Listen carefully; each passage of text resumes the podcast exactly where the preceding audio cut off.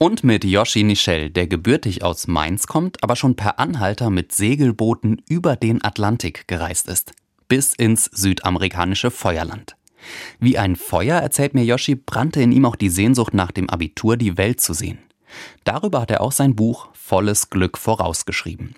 Der Untertitel lautet Meine Reise ins Vertrauen. Und genau das hat Yoshi auf der Reise gelernt. Zu vertrauen, weil er sehr viele hilfsbereite, offene Menschen kennengelernt hat. Ich glaube, was Tolles eben mit einer offenen Haltung einander zu begegnen, voll Akzeptanz, Annahme. Es ist oft schwer, es ist nicht immer leicht und mir fällt es auch nicht immer leicht, aber den anderen erstmal einfach anzunehmen, wie er ist, sich darauf einzulassen, ihm zuzuhören, bevor ich da irgendwen schon in eine Schublade schiebe, vorverurteile oder gar nicht erst in einen Dialog gehe und einfach vielleicht auch Begegnung suchen. Gibt es denn etwas, was dabei helfen kann? Was Menschen in allen Ländern, die Yoshi schon bereist hat, gemeinsam haben? Ja, es gibt eins, was wir überall bei uns Menschen finden. Und das ist Lachen, das Lächeln. Das ist so verbindend, dass jeder lächelt gerne und jeder und jedem tut ein Lachen gut. Auch wir beide lachen während unserer Begegnung herzlich und viel. Yoshi ist ein humorvoller Mensch, der aber auch die existenziellen Sinnfragen des Lebens nicht scheut.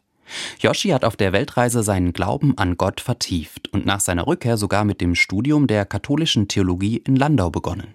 Warum? Weil ich auf der Reise gemerkt habe, boah, der Glaube, der lebt in mir irgendwie. Oder ich habe da was, was mir unheimlich viel Kraft gibt. Ich wünsche mir, dass das andere für sich auch entdecken.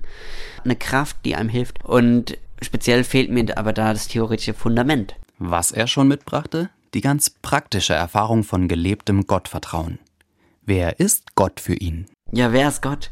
Gott ist für mich ein treuer Freund, ist ein oder wie ein treuer Freund, ja. Ein, Kumpel, der immer mitgeht, der da ist, mit dem ich sprechen kann, wo ich meine Dankbarkeit loswerden kann, wo ich aber auch traurig sein kann, wo ich weinen kann, wie auch immer Gott aussehen mag. Aber es ist wie eine Hand, die mal trägt, das ist wie ein Ohr, was mal zuhört. Es ist greifbar irgendwie und bleibt immer ungreifbar. Staunen. Ein Wort, das Yoshi in diesem Kontext immer wieder nutzt. Über den Schöpfer und über die Schöpfung. Und gleichzeitig ist er Naturwissenschaftler und hat eine spannende Kombi gewählt. Neben der Theologie studiert er als zweites Fach Naturschutzbiologie. Wenn wir Naturschutz betreiben, dann betreiben wir auch Schutz für uns selber. Und ich glaube, das ist ganz wichtig zu verstehen.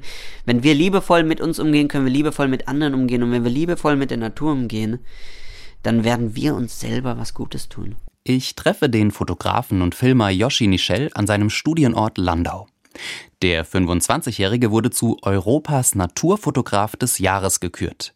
Yoshi nimmt mich mit nach Spanien in jenen Moment, als ihm am Abend das atemberaubende Siegerfoto eines jungen kantabrischen Braunbären gelingt. Und er kam dann runter und ich habe ihn so Minute für Minute weniger sehen können und ähm, dann war er eben an den Felsen und das allerletzte Licht, also nicht mal die Sonne, sondern nur, man sieht ja dann nur noch so eine Orange, hat ein bisschen durchgeschieden von hinten und ich habe ihn dann letztendlich nur noch durch die Kamera gesehen und die Waldeulen haben im Hintergrund die Jungen gerufen in hohen Tönen und das sind Momente, da stehe ich und da könnte ich weinen vor Freude. Weinen vor Freude. In Spanien, ja. Aber auch jetzt, im bitterkalten Winter im Pfälzerwald? Auf jeden Fall rausgehen. Das ist ein Zauber, wenn es richtig kalt ist und du hast die Eiskristalle und dann schaust du dir so einen Kristall mal ganz nah an. Irgendwie, vielleicht hat man sogar eine Lupe oder so und kann sich das mal eine magische Welt, die sich da auftut. Wir haben unheimlich Tolles vor der Haustür. Wir müssen nicht weit wegreisen, wir müssen nicht mit dem Flugzeug irgendwo hinchatten und wir dürfen uns bewusst werden, dass das ein Geschenk ist und dass wir das bewahren dürfen und sollten. Die Bewahrung der Schöpfung. Das ist sogar das Bachelor-Thema, in dem seine Studienfächer Theologie und die Naturschutzbiologie beide ihren Platz haben. Denn Yoshi glaubt, dass wir diesen Satz, macht euch die Erde untertan, ziemlich falsch ausgelegt haben oft und sehr falsch verstanden haben. Und es eben nicht darum geht, sich die Erde untertan zu machen im Sinne von, ich herrsche darüber, ich bestimme. Und wir Menschen, wir sind in unserem, ich erlebe es oft leider sehr egozentrischen Sein und Denken. Wie aber versteht dann Yoshi diesen Auftrag aus der Bibel, sich die Erde untertan zu machen? Da sehe ich vielmehr vielleicht auch in diesem Untertan etwas, passt auf sie auf, nimmt sie an die Hand, aber ihr seid nicht der Bestimmer, sondern so wie wenn ich ein Kind habe. Ja, dann nehme ich das an die Hand. Aber wenn ich dem Kind immer sage, mach das und mach das und mach dies und dem alles vorschreibe und hier und dort kürze, dann wird das ein sehr eingeschüchtertes Kind und kein gesundes. Und da sieht er auch bei der Kirche noch Luft nach oben, will, dass sie als Gemeinschaft ganz vorne im Naturschutz dabei ist, weil es ihr ureigener Auftrag ist. Als weltoffener und moderner junger Mann wünscht er sich ohnehin mehr Veränderung in seiner Kirche.